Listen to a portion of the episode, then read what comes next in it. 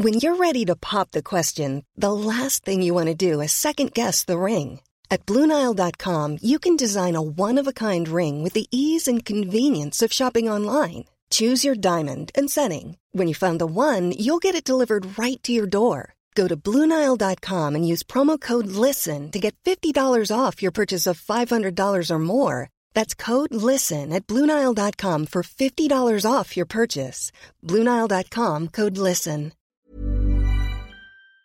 Bonjour Madame la Ministre. Bonjour Laurence Ferrari. Emmanuel Macron a invité hier les Français à la sobriété énergétique pour éviter les rationnements. On va y revenir dans le détail. Mais avant cela, un petit commentaire sur ce qui est en train de devenir allez, un scandale national dont nous Français avons la spécialité. Faut-il vouer aux gémonies? Christophe Galtier, entraîneur du PSG, et son joueur vedette Kylian Mbappé, qui ont osé rire et plaisanter lorsqu'on leur a demandé pourquoi ils ne prenaient pas le train plutôt que le jet privé. Est-ce que la sobriété, c'est devenu la nouvelle religion d'État? Est-ce qu'on se fait lyncher si on n'y adhère pas? C'est ça? Je ne crois pas. Je crois surtout que la réaction de Fabien Galtier et de Kylian Mbappé montre à quel point ils sont très loin des enjeux de réchauffement climatique et je crois que tous les Français aujourd'hui ont pris la mesure de ce réchauffement climatique cet été. Ce réchauffement climatique, c'est plus une abstraction, c'est quelque chose qui a euh, des conséquences sur notre quotidien. Mmh. Ce sont des feux de forêt, euh, ce sont, c'est une sécheresse très forte, ce sont des inondations, et chacun doit prendre sa part de cet effort de réduction des émissions de gaz à effet de serre.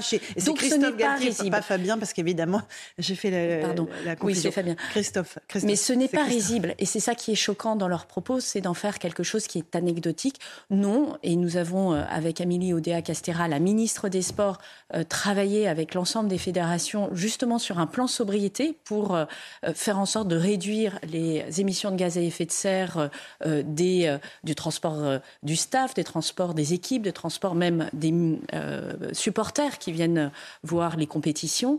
Et donc le PSG n'est pas au-dessus de la loi, n'est pas au-dessus de ces considérations. Et moi, je... Non mais c'était peut-être une plaisanterie, peut-être qu'on peut avoir encore un petit peu d'humour dans ce pays ou pas? Dites-le nous. Bah, c'était un peu je dirais, humiliant par rapport à la question posée par le journaliste, à balayer d'un revers de main euh, cette question, oui, en, qui est fondée, prendre le char à voile. qui est fondée et auquel on peut apporter une réponse en disant aujourd'hui on n'a pas trouvé les moyens de transport qui permettent en sécurité et sans déplacer des millions de personnes qui voudront euh, avoir euh, un, un, autographe. compliqué, hein. mais nous y travaillons. Ça aurait été une réponse tout à fait légitime. Là, je pense qu'ils sont allés beaucoup trop loin, mais je crois que nous y travaillons et je veux le redire dans le secteur, tout à fait dans le secteur sportif, encore une fois, nous avons un plan sobriété. Nous y travaillons avec la ministre des Sports et nous avons eu des propositions très avancées de la part de l'ensemble des fédérations. Donc l'arbre PSG ne doit pas cacher la forêt du monde sportif. Mais vous voulez interdire les jets privés, par exemple? Soyons très clairs. Ça n'a rien à voir. C'est-à-dire que moi, je ne suis pas dans l'interdiction. Je suis juste dans le fait que chacun doit avoir conscience, et en particulier les entreprises et les administrations, de combien elles émettent de gaz à effet de serre, parce que ces émissions de gaz à effet de serre sont en train de réchauffer la planète et de mettre dans des conditions très difficiles euh, nos enfants. Donc c'est un sujet sérieux et c'est un sujet qu'on aborde sans plaisanterie et sans le, balayer d'un revers. Non, mais on est, dans dans la radicalité là. On a basculé dans une autre ère. On est d'accord. Pas tout à fait, non. C'est devenu la chasse aux sorcières. Euh, on va montrer qui prend un jet, euh, qui ne fait pas exactement, qui ne met pas son chauffage à 19 degrés. Comment on va faire? Alors, euh, le sujet aujourd'hui, c'est un sujet de mobilisation collective. Et moi, ce que j'ai souhaité en tant que ministre de la Transition énergétique, c'est d'abord mobiliser les grandes entreprises, mobiliser les administrations. On sait que l'essentiel de l'effort va être fait à ce niveau-là. Ce sont ceux qui représentent entre 60 mmh. et 80 des consommations de chauffage, des consommations d'eau sanitaire. Donc il ne s'agit pas de mettre évidemment un policier derrière chaque Français.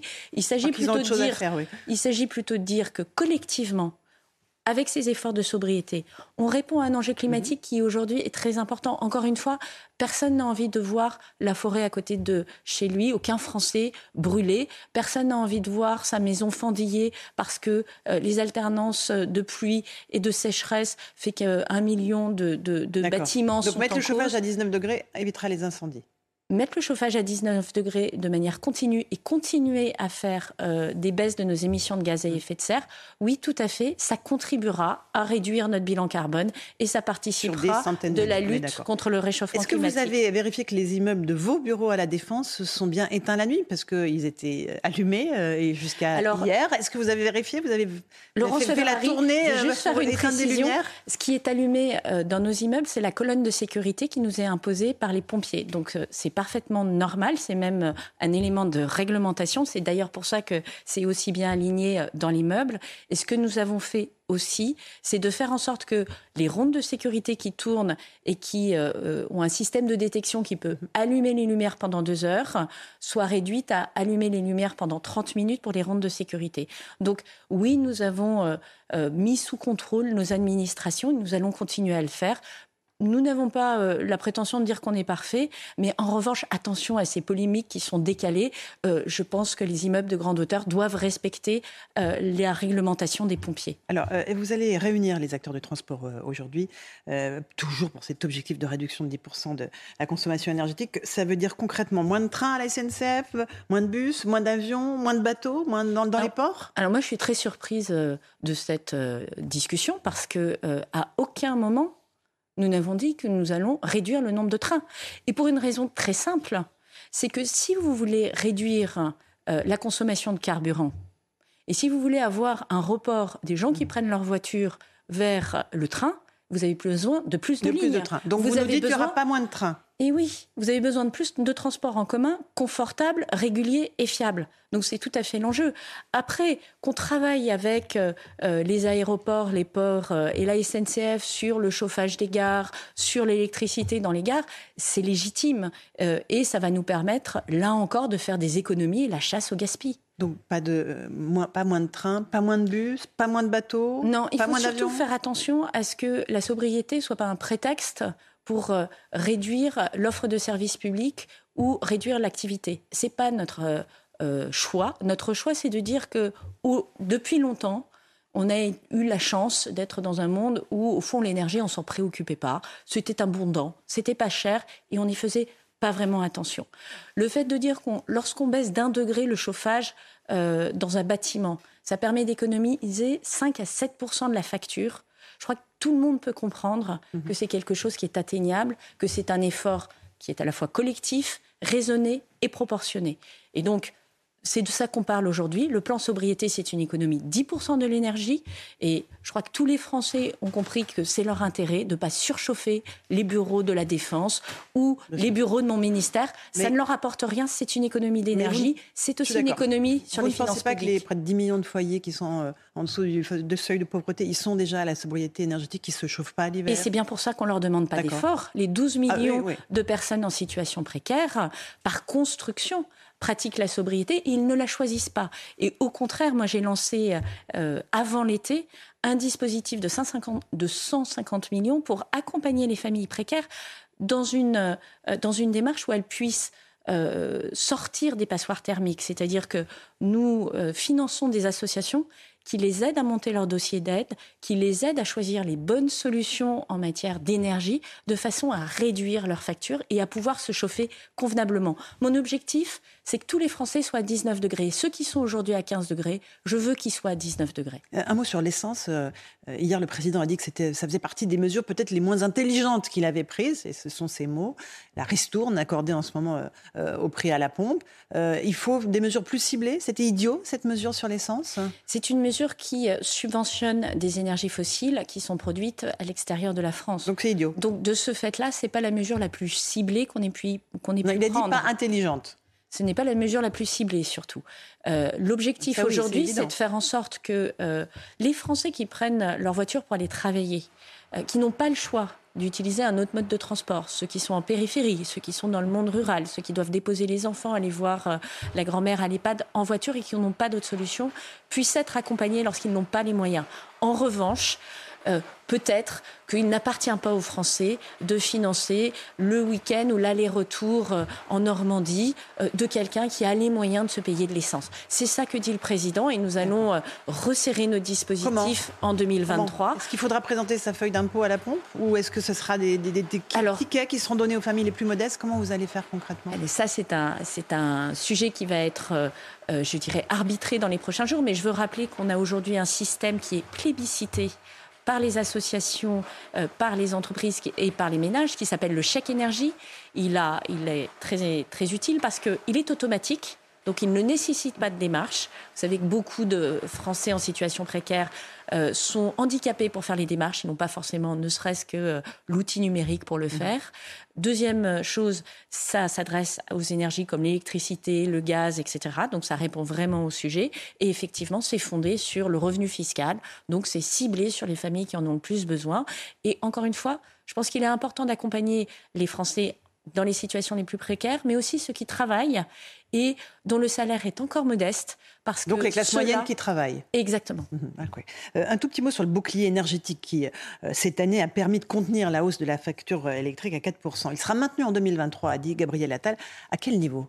Eh bien, ça aussi, ça va être un sujet qui sera euh, tranché dans les, dans les prochains jours. Ce qui est sûr, c'est que nous allons amortir la facture. Aujourd'hui, les ménages. Mais pas au même niveau qu'aujourd'hui, j'imagine.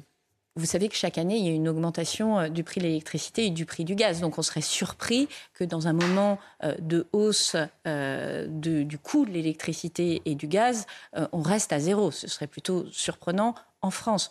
Mais en revanche, je veux le redire, les ménages français aujourd'hui sont ceux en Europe qui payent le prix le plus bas de l'électricité et du gaz. Et ça, c'est important parce que ça leur a permis de protéger leur pouvoir d'achat. Ça explique que nous ayons le taux d'inflation le plus bas d'Europe. Il est élevé, mais il est très loin des sommets atteints par d'autres pays.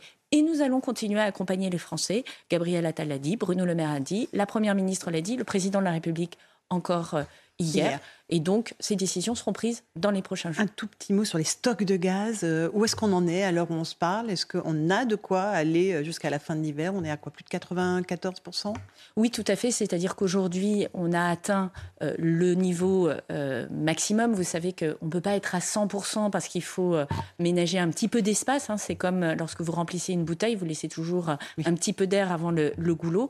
Donc, on est au maximum de, nos de nos stocks de gaz. Ces stocks de gaz représentent 50% de notre consommation hivernale. Donc, vous voyez, on est bien équipé.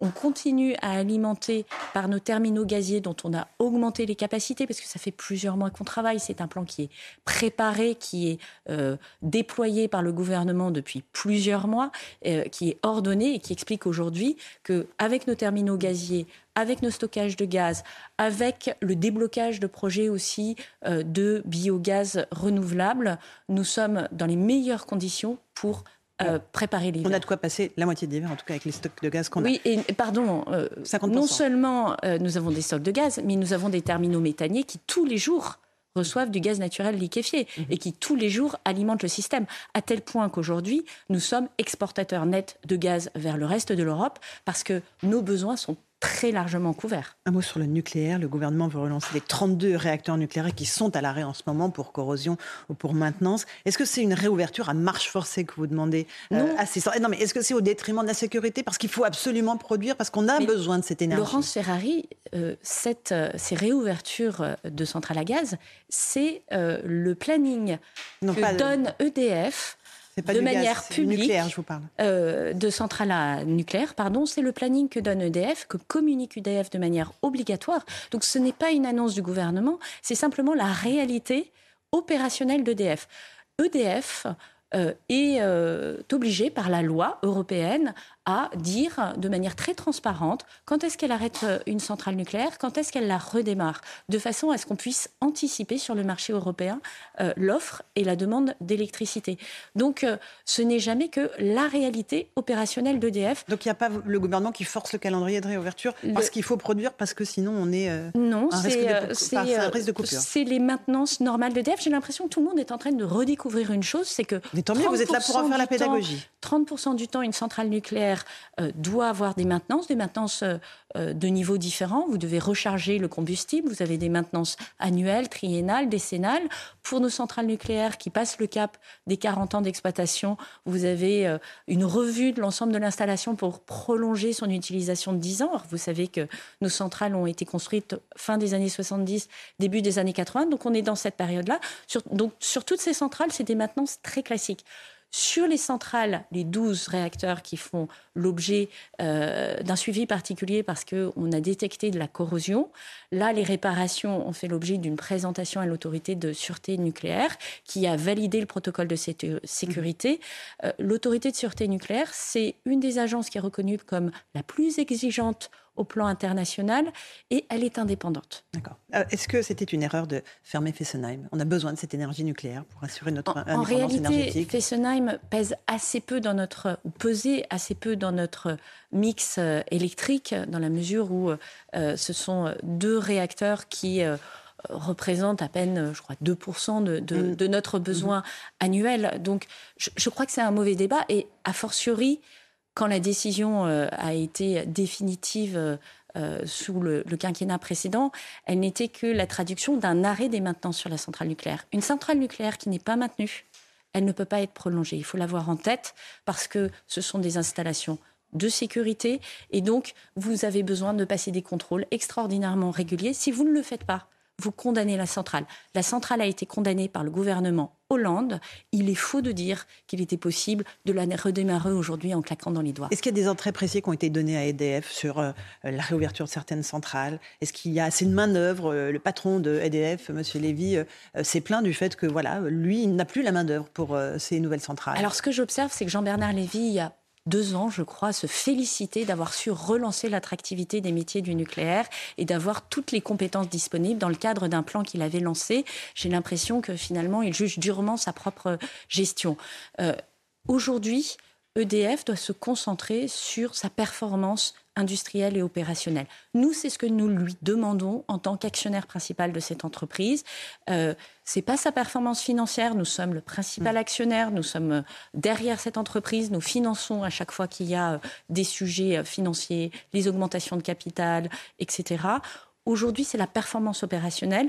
Et ça, EDF en a les moyens. Il y a des compétences, mais c'est à eux de suivre ça au plus près. Et moi, je le redis, Lorsque DF annonce un calendrier de réouverture des centrales, il doit le tenir. Je crois que c'est ce qu'il doit aux Français. Merci beaucoup Agnès Pannier-Renachet d'être venue ce matin dans la matinale CNews. On aura l'occasion de vous réinviter euh, pour évoquer tous ces sujets d'énergie qui vont nous occuper tous les verts. Merci à vous. Merci beaucoup Laurent. À vous Romain Desarts pour la suite.